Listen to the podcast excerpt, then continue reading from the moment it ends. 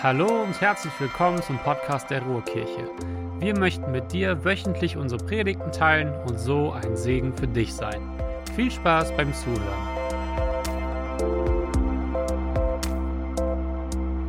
Ja, vielen Dank.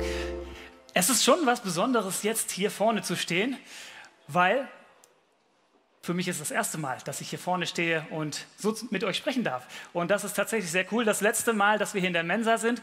Und ich glaube, ich werde das ein bisschen vermissen. Ich kann mich an eine Situation erinnern, als ich hier im Gottesdienst saß. Ich weiß nicht, ist vielleicht zwei Jahre her. Es muss irgendwie im Winter gewesen sein. Es war draußen recht trüb, es gab keine Blätter an den Bäumen und so weiter. Und hier hinter uns, die Rollos waren hochgefahren. Die waren also nicht runter, sondern waren hochgefahren. Und ich saß da, wo ihr jetzt sitzt und konnte während des Gottesdienstes so durchgucken durch die Fenster und habe dann im Prinzip mein Zuhause gesehen. Und das fand ich was ganz, ganz Cooles, zu wissen, ich sitze jetzt im Gottesdienst, ich höre auf das, was Gott mir sagen will und gucke aber auf meinen Alltag, auf mein Zuhause.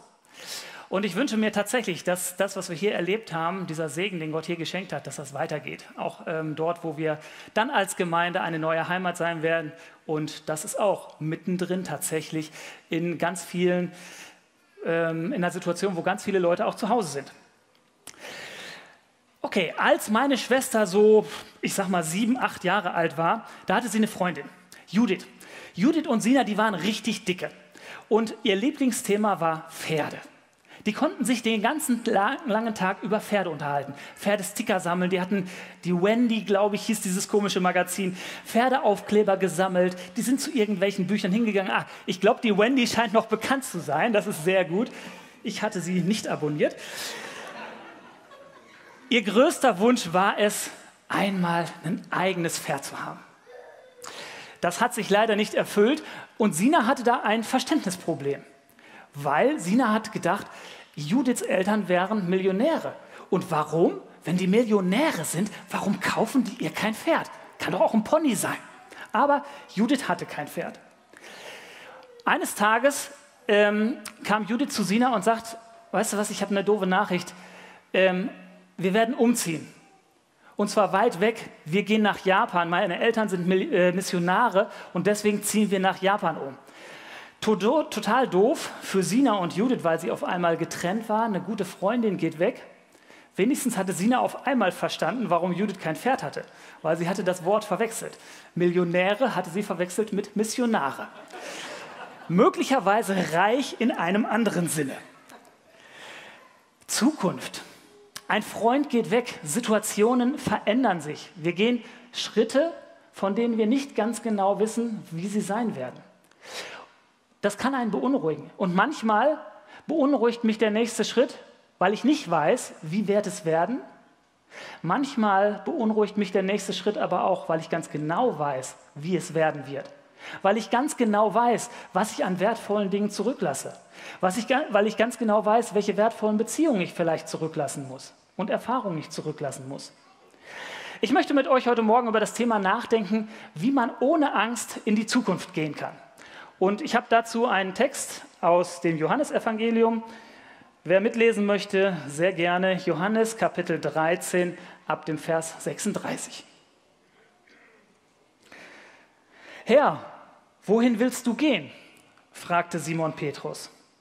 Jesus antwortete, wo ich hingehe, dorthin kannst du mir jetzt nicht folgen, aber später wirst du nachkommen.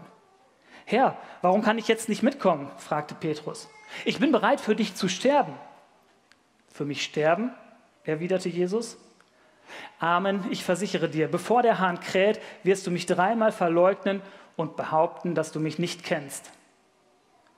Dann sagte Jesus zu allen, erschreckt nicht, habt keine Angst, vertraut auf Gott und vertraut auch auf mich. Im Haus meines Vaters gibt es viele Wohnungen und ich gehe jetzt hin, um dort einen Platz für euch bereit zu machen. Sonst hätte ich euch doch nicht mit der Ankündigung beunruhigt, dass ich weggehe und den Platz, dass ich weggehe. Und wenn ich weggegangen bin und euch den Platz bereitet habe, dann werde ich zurückkommen und euch zu mir nehmen, damit auch ihr seid, wo ich bin. Den Weg zu dem Ort, an den ich gehe, den kennt ihr ja. Thomas sagte zu ihm, Herr, äh, wir wissen nicht einmal, wohin du gehst. Wie sollen wir dann den Weg dorthin kennen? Jesus antwortete, ich bin der Weg, denn ich bin die Wahrheit und das Leben. Einen anderen Weg zum Vater gibt es nicht. Wenn ihr mich kennt, werdet ihr auch meinen Vater kennen. Schon jetzt kennt ihr ihn und habt ihn gesehen. Philippus sagte zu ihm, Herr, zeige uns den Vater, mehr brauchen wir nicht. Jesus antwortete, nun bin ich schon so lange mit euch zusammen gewesen, Philippus, und du kennst mich noch immer nicht? Wer mich gesehen hat, hat den Vater gesehen. Wie kannst du dann sagen, zeige uns den Vater? Glaubst du nicht, dass du in mir dem Vater begegnest? Was ich zu euch gesprochen habe, das stammt nicht von mir. Der Vater, der in mir ist, vollbringt durch mich seine Taten. Glaubt mir, ich lebe im Vater und der Vater lebt in mir. Und wenn ihr mir nicht auf mein Wort hin glaubt, dann glaubt mir wegen dieser Taten.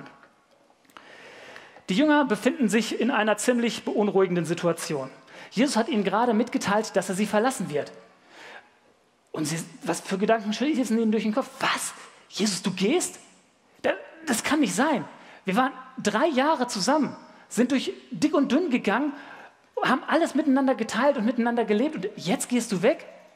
Das geht nicht. Ich hab, wie soll denn das hier werden? Und in diesem Text reden drei Jünger. Und anhand von dem, was sie sagen, wird ein Stückchen Angst, ihre Angst vor der Zukunft deutlich. Und ich würde gerne ihre Fragen bzw. das, was sie sagen, nehmen als kleine Gliederung, um durch diesen Text zu gehen. Weil die Antworten, die Jesus auf diese Fragen gibt, helfen den Jüngern tatsächlich zuversichtlich, hoffnungsvoll weiterzugehen, keine Angst zu haben. Und ich glaube, dass sie auch für uns wertvoll sein können. Die erste Frage ist von Petrus. Petrus sagt, Herr, wohin gehst du? Thomas fragt, Herr, welchen Weg sollen wir gehen? Und Philippus sagt, zeige uns den Vater. Petrus fragt, Herr, wohin gehst du eigentlich? Die Jünger sind total verunsichert. Sie sind beunruhigt. Wenn Jesus weggeht, ist, ist dann jetzt alles vorbei? Oder geht es in irgendeiner Form weiter? Und Jesus sagt ihnen ganz, ganz klar und deutlich, wisst ihr was?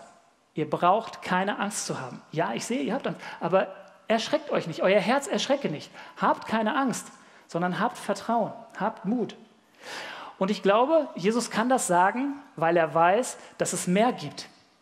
Er weiß, dass das Leben hier auf der Erde nicht alles ist, sondern dass es da weiter gibt. Und Jesus geht dahin zurück, von wo er eigentlich gekommen ist, nämlich in den Himmel, zu seinem Vater. Das ist seine eigentliche Heimat. Die Gegenwart Gottes, das ist der Ort, wohin er gehört. Wohin gehst du eigentlich? Was ist das Ziel deines Lebens? Wo gehörst du eigentlich wirklich hin? Und ich glaube, es gibt ganz, ganz viele gute und wichtige Ziele in unserem Leben.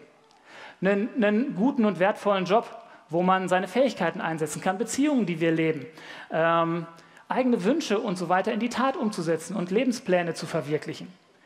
Das sind gute Sachen.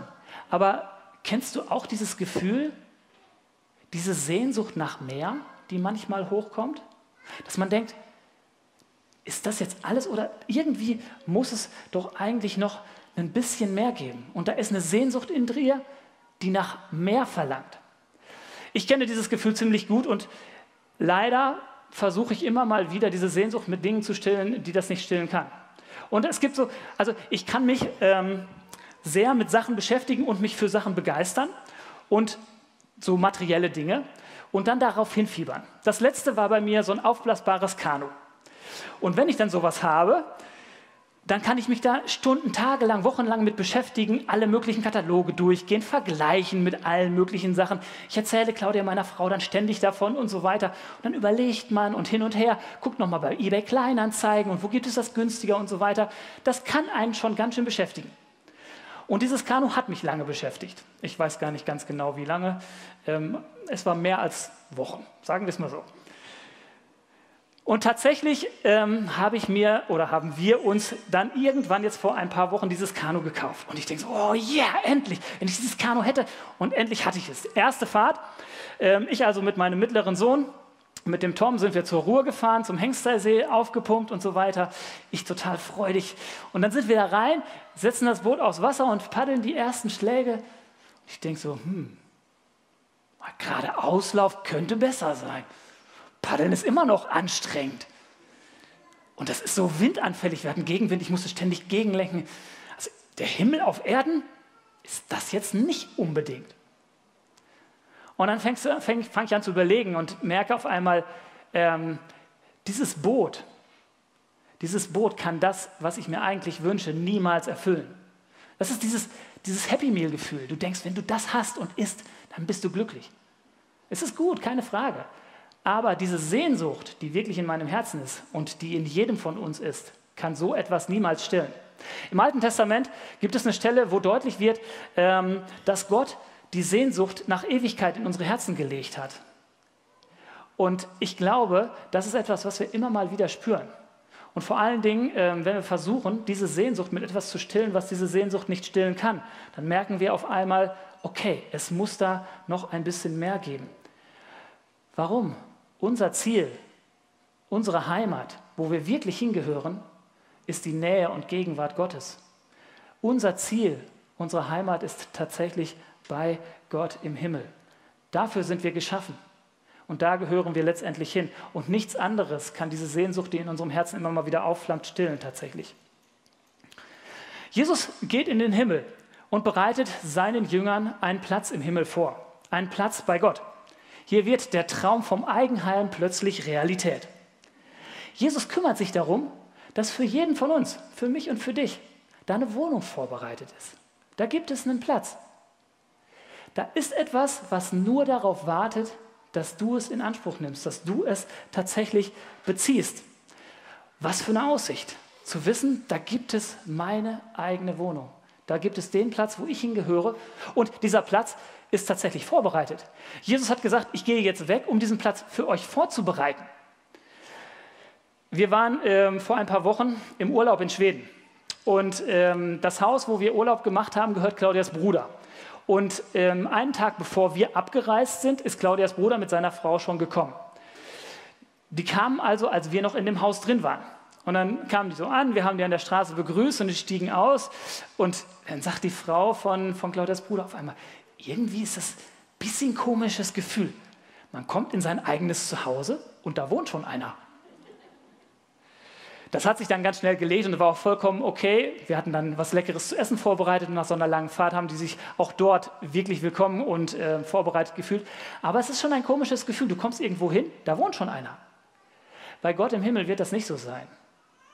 Wenn wir bei Gott im Himmel ankommen, dann gibt es dort einen Platz, der reserviert ist extra nur für dich. Und der ist tatsächlich auch gut vorbereitet. Ich habe keine Ahnung, wie das ganz genau aussehen wird. Jesus beschreibt das nicht. Er sagt nicht, welche Einrichtungsgegenstände darin sind, welche Farbe die Wände haben, welche Fenster und so weiter. Das sagt er nicht. Aber er macht sehr deutlich, wir kommen in vorbereitete Verhältnisse. Das ist nicht so, dass dieser Platz uns irgendwie weggenommen wird. Wir brauchen keine Angst zu haben, abgewiesen zu sein, sondern wir sind absolut willkommen und werden dort erwartet. Ich möchte das mit einer kleinen Geschichte verdeutlichen, was das bedeuten könnte. Bei einer Bahnfahrt saß ich neben einem jungen Mann, der sehr bedrückt wirkte. Nervös rutschte er auf seinem Sitz hin und her und nach einiger Zeit platzte es aus ihm heraus. Ich, ich wurde heute aus dem Gefängnis entlassen und, und bin auf dem Weg nach Hause. Meine Eltern waren damals bei der Verurteilung tief getroffen. Sie konnten es nicht fassen, ihr eigener Sohn. Im Gefängnis haben sie mich nie besucht, nur manchmal einen Weihnachtsgruß geschickt. Aber trotzdem, trotz allem hoffe ich, dass sie mir vergeben habe, haben.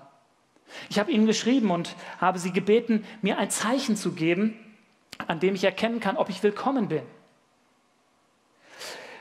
Ich habe geschrieben, wenn ihr mir vergebt, dann hängt aus meinem Zimmer im ersten Stock eine Fahne, ein weißes Tuch und wenn dann der Zug an unserem Haus vorbeifährt, kann ich es sehen. Wenn ihr mich nicht sehen wollt, macht einfach nichts, dann fahre ich weiter, weit weg. Als der Zug sich seiner Heimatstadt und seinem Elternhaus näherte, hielt er es nicht mehr aus. Vor lauter Anspannung schaffte er es nicht, aus dem Fenster zu schauen. Ich tauschte den Platz mit ihm und versprach, auf ein Haus zu achten, an dem ein weißes Leinentuch hing. Und dann sah ich es plötzlich. Ein Haus, bei dem aus jedem Fenster weiße Tücher hingen. An den Bäumen, in den Büschen, überall um das Haus herum hingen weiße Bänder. Überall weiße Tücher. Da ist es, flüsterte ich. Alles ist in Ordnung. Er sah hinaus, hatte Tränen in den Augen und in diesem Moment wusste er es. Ich bin willkommen. Wir sind bei Gott im Himmel willkommen. Jesus ist vorgegangen, um uns eine Wohnung vorzubereiten. Dort gibt es vorbereitete Verhältnisse. Deswegen lass Gott nicht links liegen. Und das, was, diese, was die Jünger hier so mit, mit Hoffnung und Zuversicht erfüllt, das war für Jesus nicht etwas Leichtes. Das war nicht so, dass Jesus nur seine Malertasche gepackt hätte und vielleicht ein bisschen investiert hätte in Pinsel und Farbe oder sowas, sondern das, was er investiert hat, war sein eigenes Leben. Uns eine Wohnung, einen Platz im Himmel vorzubereiten, hat ihn den Tod am Kreuz gekostet. Jesus hat es sich wirklich etwas kosten lassen, mir und dir einen Platz bei Gott bereit zu machen. Ein anderer Grund, warum die Jünger keine Angst zu haben brauchen, ist, dass Jesus sagt, ich gehe zwar, aber ich werde wiederkommen. Ich komme wieder und dann hole ich euch zu mir. Und auch wenn das hier in dem Text so nah zusammensteht, eigentlich ziemlich direkt zusammen, ne? also zurückkommen und zu sich nehmen, gehört es zeitlich eigentlich gar nicht zusammen. Denn da liegt noch etwas zwischen. Das ganze, ganze Leben eines Menschen, das Leben der Jünger und auch unser Leben. Die Jünger werden schon ziemlich bald in der Geschichte dann hier äh, den Heiligen Geist bekommen und damit Jesu Gegenwart. Aber sie werden erst am Ende ihres Lebens tatsächlich in diese Heimat, von denen Jesus ihnen gerade erzählt hat, kommen. Und das gilt auch für uns heute. Vielleicht haben wir manchmal den Wunsch, etwas schneller, etwas früher diese Wohnung zu beziehen und bei Gott im Himmel zu sein. Aber er ist derjenige, der über diesen Zeitpunkt entscheidet, wann es dahin geht. Und trotzdem sind wir hier nicht alleine, sondern Jesus schickt uns einen Tröster, einen Helfer, den Heiligen Geist. Wenn wir das glauben und darauf vertrauen, dass Jesus durch den Heiligen Geist ist und uns eine Wohnung vorbereitet hat, dann haben wir ein konkretes Ziel vor Augen. Dann wissen wir, in welche Richtung wird es gehen. Wir wissen, wo wir hingehen. Und am Ende des Lebens steht nicht das Nichts, ist nicht ein großes Fragezeichen, sondern ein Ausrufezeichen. Wir wissen, ich komme nach Hause. Ich komme in vorbereitete Verhältnisse. Vielleicht verändern sich dadurch nicht immer unsere Umstände. Der Alltag wird schwierig bleiben und es wird Situationen geben, die uns tatsächlich auch Angst machen. Aber ich glaube, wenn wir darauf vertrauen, dann werden wir uns ein Stückchen verändern. Und wir können mit etwas mehr Gelassenheit und Hoffnung durch unseren Alltag hindurchgehen. Damit ist die Frage nach dem Ziel geklärt. Und die Frage, die sich daran anschließt, ist die Frage, die Thomas stellt, nämlich, Herr, welcher Weg führt eigentlich zu diesem Ziel? Und die Antwort, die Jesus da gibt, ist mehr als eine steile Aussage. Das ist also eine wirklich krasse Aussage. Jesus sagt, ich bin der Weg, ich bin die Wahrheit und ich bin das Leben. Niemand kommt zum Vater als nur durch mich. Also ich mag ja Leute, die authentisch sind. Ich mag Leute, die das meinen, was sie sagen. Aber das ist echt ein krasser Anspruch, oder? Diesem Anspruch kann man doch eigentlich gar nicht gerecht werden. Oder vielleicht doch? Ich habe vor ein paar Wochen einen Film gesehen. Und zwar das Leben des, nee, der wunderbare Mr. Rogers. So hieß der Film. Und es geht in diesem Film um einen ähm, Journalisten und einen Mann, der den Mr. Rogers, der eine Kindersendung in den USA moderiert hat. Jahrzehntelang hat dieser Mr. Rogers Themen von Kindern und Jugendlichen aufgegriffen und in dieser Sendung verarbeitet, hat wertvolle, positive Antworten dafür da gegeben und hat mit ganz, ganz viel Liebe diese ähm, Sendung moderiert und auch selber gestaltet, hat ganz, ganz viel selbst dafür gebaut und so weiter. Und in dem Film, der wunderbare Mr. Rogers, gibt es jetzt einen Journalisten, der diesen Mr. Rogers interviewen soll und ein positives Interview über ihn schreiben soll, einen, einen kleinen Artikel. Allerdings ist dieser Journalist eigentlich jemand, der eher investigativ unterwegs ist. Das ist ein ganz zynischer, kritischer Mann, der immer wieder die Fehler bei Menschen findet, der die Leichen im Keller ausgräbt und in der Öffentlichkeit dann darstellt, was an den Leuten, an Projekten und so weiter eigentlich das Schlechte ist. Das ist das, was er immer macht und eigentlich auch ganz gut kann. Und er hat überhaupt keinen Bock, sich mit diesem Mr. Rogers zu beschäftigen, weil dieser Mr. Rogers ist einfach unfassbar nett, unfassbar freundlich und wertschätzend und liebevoll. Und ähm, das ist so krass, dass ich bei diesem Film gedacht habe, oh Mann, ey, das, das nervt schon richtig. Wie kann man nur so nett sein? Das geht doch gar nicht. Er redet auch tatsächlich immer mit der gleichen freundlichen Stimme und es bringt ihm scheinbar nichts aus der Fassung. Und dann gibt es auf jeden Fall eine Situation, wo dieser Journalist Mr. Rogers anruft und einen Interviewtermin vereinbaren möchte. Und sie sprechen ganz kurz und ähm, während des Telefonats sagt Mr. Rogers auf einmal zu dem Journalisten, wissen Sie, was jetzt gerade das Allerwichtigste in meinem Leben ist? Äh, nein. Jetzt mit Ihnen hier zu telefonieren. Und ich denke so, oh, das ist ja schön formuliert, aber so ist doch kein Mensch, oder? Das Faszinierende in diesem Film ist, dass der Mr. Rogers tatsächlich so ist. Es ist nicht so, dass er keine schlechten Situationen hat oder schlechte Gefühle hat oder so, aber er ist wirklich so warmherzig, er ist wirklich so freundlich und wertschätzend und es ist unglaublich schnulzig, finde ich, aber tatsächlich authentisch. Der Typ lebt, was er sagt. Und das ganze Team ist unfassbar genervt davon. Die fragen immer, ob sie ihn rauswerfen können, weil er sich für ein kleines Kind, was ähm, sich nicht fotografieren lassen möchte, zwei Stunden lang Zeit nimmt und mit ihm redet, so lange, bis es ein Foto macht. Einfach nur für diese Sendung. Authentisch. Jesus Christus ist auch absolut authentisch. Er lebt, was er sagt. Jesus haut nicht nur irgendwelche krassen Sätze raus, er hebt nicht nur einen hohen Anspruch, sondern er kann diesen Anspruch erfüllen. Er lebt das tatsächlich. Er wird seinem Anspruch gerecht. Jesus hat alles gelebt, was er behauptet hat zu sein. Er hat sich nicht nur auf den Weg zu Menschen gemacht und ihnen den Weg zu Gott gezeigt, er ist tatsächlich dieser Weg geworden. Und ich habe noch nichts gefunden. Ich habe noch nichts gesehen, was diese, was diese Form von Liebe eindrücklicher und ergreifender zum Ausdruck bringt, als das, was Jesus Christus gemacht hat. Ein Gott, der verletzlich wird. Ein Gott, der sich selber klein macht. Ein Gott, der selber Mensch wird, sein Allerliebstes für mich hergibt. Das ist verrückt, fantastisch, unglaublich. Manchmal sogar so krass, dass ich es gar nicht richtig fassen und begreifen kann. Aber ich merke, wie sehr mich das ergriffen hat und wie gut es tut, das annehmen, das glauben zu können und diesen Weg gehen zu dürfen. Thomas, der diese Frage gestellt hat, wie sieht denn der Weg aus, was ist der Weg, ähm, das ist eigentlich jemand, der ein gutes Beispiel dafür ist, wie ein Leben mit Jesus aussehen kann. Der war ganz, ganz eng mit Jesus zusammen und wir würden wahrscheinlich sagen, ja, das war ein, ein gläubiger, treuer Mann. Er möchte das umsetzen, was Jesus sagt. Er möchte ihm vertrauen. Und er ist wirklich im Alltag drei Jahre lang ganz, ganz eng mit Jesus unterwegs. Und trotzdem ist dieser Thomas kein Superheld, kein Überflieger. Peter Brecker hat uns vor ein paar Wochen hier in der Predigt davon was, etwas erzählt und hat deutlich gemacht, einerseits ist dieser Thomas jemand, der absolut mutig Jesus nachfolgt, bereit ist, mit ihm zu sterben. Und auf der anderen Seite ist er jemand, der Zweifel hat, und der diese Zweifel nicht einfach nur wegdrückt und unterdrückt, sondern sie zulässt, sie äußert und sie Jesus bringt tatsächlich. Und er ist jemand, der Glauben und Vertrauen lernen muss, ohne zu sehen. Jesus sagt zu ihm, Thomas, du glaubst, weil du mich gesehen hast. Freuen dürfen sich alle, die mich nicht sehen und trotzdem glauben. Auch wir müssen es lernen, zu glauben. Vertrauen ist nicht etwas, was auf einmal puff, da ist, sondern Vertrauen ist etwas, was langsam wachsen muss.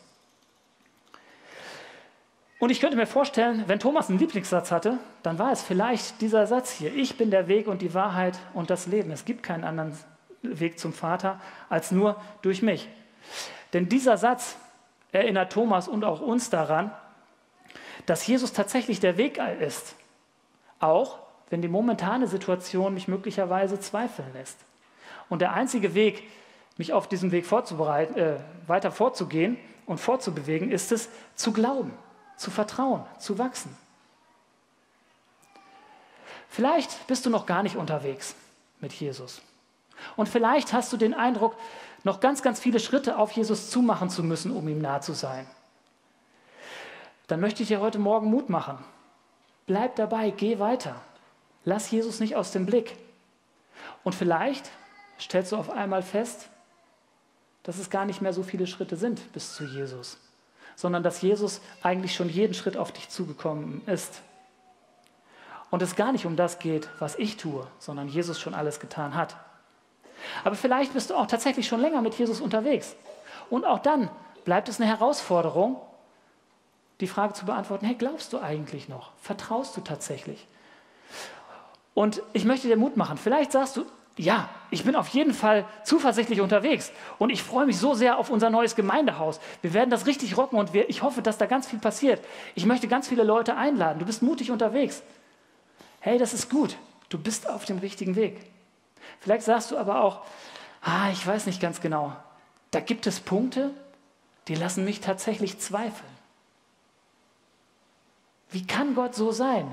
Warum greift er da nicht ein? Aber hey, wenn du mit Jesus unterwegs bist, auch mit deinen Zweifeln, dann bist du auf einem guten Weg. Geh weiter auf diesem Weg. Jesus, der Weg zum Vater, das für an, den anderen Jünger, für Philippus das Stichwort. Er sagt, Herr, zeige uns den Vater, mehr brauchen wir nicht. Philippus. Philippus ist eigentlich jemand, der ganz viel schon mit Jesus erlebt hat. Und ich könnte mir vorstellen, dass Jesus ein kleines bisschen erstaunt darüber ist, über das, was, Jesus, äh, was Philippus ihm hier zu ihm sagt. Denn Philippus war einer der ersten Jünger. Philippus war jemand, der total begeistert war, der so begeistert war, dass ein Freund von sich, den Nathanael, auch zu Jesus geholt hat. Der hat die anderen Leute auch zu Jesus mit dahin gebracht. Und er hat gesagt, hey, das ist derjenige, das ist der versprochene Messias aus dem Alten Testament, den müsst ihr kennenlernen. Und Philippus ist derjenige, der bei der Speisung der 5000 dabei war, der von Jesus auf die Probe gestellt wird und gesagt, hey, wie sollen wir die Leute äh, satt machen? Und dann erlebt er auf einmal dieses unglaubliche Wunder, wo Jesus ähm, die 5000 Leute satt macht mit dem, was ein kleiner Mensch, äh, ein kleiner Junge gebracht hat. Philippus hat Jesus also tatsächlich in seinem Alltag ständig vor Augen und sieht ihn. Und trotzdem hat er ihn an manchen Stellen nicht richtig erkannt. Denn wer Jesus sieht, der sieht den Vater. Gott zu kennen, das ist etwas, was Sicherheit gibt. Denn Gott ist kein fremder, unpersönlicher Gott, sondern Gott ist ein Gott, der uns gegenüber sein möchte, der uns nah sein möchte. In Jesus wurde Gott selber Mensch, ein Mensch aus Fleisch und Blut. Und wenn wir wissen wollen, wie Gott eigentlich ist, wie sein Wesen ist, wie sein Charakter ist, dann müssen wir uns Jesus anschauen. Dann müssen wir uns anschauen, wie dieser Jesus ist. Vor einiger Zeit hatten wir ein Treffen äh, mit allen Leuten, die ihn inhaltlich irgendwie am Gottesdienst hier in der Ruhrkirche beteiligt sind. Kerstin Wendel hatte dazu eingeladen und sie hatte zu diesem Treffen Peter Strauch eingeladen. Sie hat ihm ein paar Fragen gestellt, er hat äh, ein Thema ein bisschen referiert und sie hat ihm ein paar Fragen als Interviewpartner gestellt. Und zum Abschluss, ähm, nachdem das vorbei war, hat sie ihm noch mal kurz von unserer Situation erzählt, wie es jetzt weitergeht mit Neubau, Standorten, Veränderungsprozessen und so weiter. Und hat sie ihn gefragt, was, was würdest du uns wünschen? Was für, was für einen Tipp möchtest du uns mit auf den Weg geben? Und Peter Strauch hat kurz überlegt und hat dann gesagt, versachlicht den Glauben nicht. Versachlicht den Glauben nicht. Glaube ist etwas, was tatsächlich mit Beziehung zu tun hat. Glaube ist nicht eine Sache. Und mich hat dieser Satz total herausgefordert und gleichzeitig total ermutigt. Christsein bedeutet nicht, in eine Kirche oder Gemeinde zu gehen. Christsein bedeutet nicht, eine bestimmte Lehre für richtig zu halten oder gute Sachen zu machen. Christsein bedeutet, Beziehung mit einer Person zu leben. Beziehung mit Jesus Christus zu leben. Da ist jemand. Ich stehe jetzt nicht allein auf der Bühne hier, nicht weil die Musiker da hinter mir sitzen, sondern Jesus ist da. Und Jesus sitzt neben jedem von euch. Vor dir, hinter dir, genau da, wo wir es jetzt gerade brauchen. Christsein bedeutet, in einer Beziehung zu stehen. Und das ist etwas Dynamisches, Lebendiges. Da ist Kommunikation. Und in der Beziehung zu einer anderen Person können wir echte Hilfe und echte Wertschätzung erleben. Und das ist das, was tatsächlich Christsein ausmacht. Versachtlicht den Glauben nicht. Wir als Ruhrkirche gehen in so eine etwas neue Zukunft. Ich habe es schon ein paar Mal jetzt gesagt. Vielleicht gehst du auch gerade in neue Situationen. Klar, wir planen, wir beten und wir arbeiten. Und das ist gut. Und vielleicht sind wir auch guter Hoffnung. Aber das Entscheidende, Das Entscheidende ist, dass wir als Gemeinde, dass jeder einzelne von uns, dass du und ich, dass wir Beziehung mit Jesus leben, egal wo wir gerade sind. Denn wer mit Jesus lebt, der ist zum einen nicht alleine. Es gibt jemanden, der tatsächlich da ist, auch wenn wir ihn nicht direkt neben uns sehen können, aber er ist da. Und wenn wir dann aufgefordert sind auf einmal im Kontakt mit anderen Menschen und die sagen zu uns, äh, dieser Gott, wer ist das denn? Zeig mir doch mal Gott und diesen Vater. Dann wissen wir, ich brauche nicht irgendwas zu erzählen. Ich muss nicht sagen, meine Gemeinde, mein Gottesdienst, was auch immer, sondern ich kann sagen, hey, weißt du was? Ich bin mit diesem Jesus unterwegs und komm doch mit. Lass uns doch ein Stückchen gemeinsam gehen. Das ist etwas, was Philippus auch gemacht hat mit Nathanael. Er hat gesagt, komm doch her und guck dir Jesus einfach mal an. Darauf können wir dann hinweisen. Wie können wir ohne Angst in die Zukunft gehen? Ich glaube, wir können ohne Angst in die Zukunft gehen, wenn wir wissen, wohin es geht, wenn wir wissen, wie der Weg dahin ist und wenn wir wissen, wer und was uns dort erwartet. Jesus hat Petrus die Frage nach dem Wohin be äh, beantwortet. Unser Ziel, unsere Heimat ist tatsächlich der Himmel. Jesus hat Thomas die Frage nach dem Weg beantwortet. Der Weg heißt Jesus Christus. Und Jesus hat Philippus gesagt, wer und wie Gott ist, eine lebendige Person, die mit uns in Beziehung stehen möchte. Wer das glaubt, kann mit Hoffnung und Zuversicht in die Zukunft gehen. Amen. Wir hoffen, dass du eine gute Zeit hattest. Wenn du uns näher kennenlernen möchtest oder mehr erfahren möchtest, besuche gerne www.ruhrkirche.com. Sei gesegnet.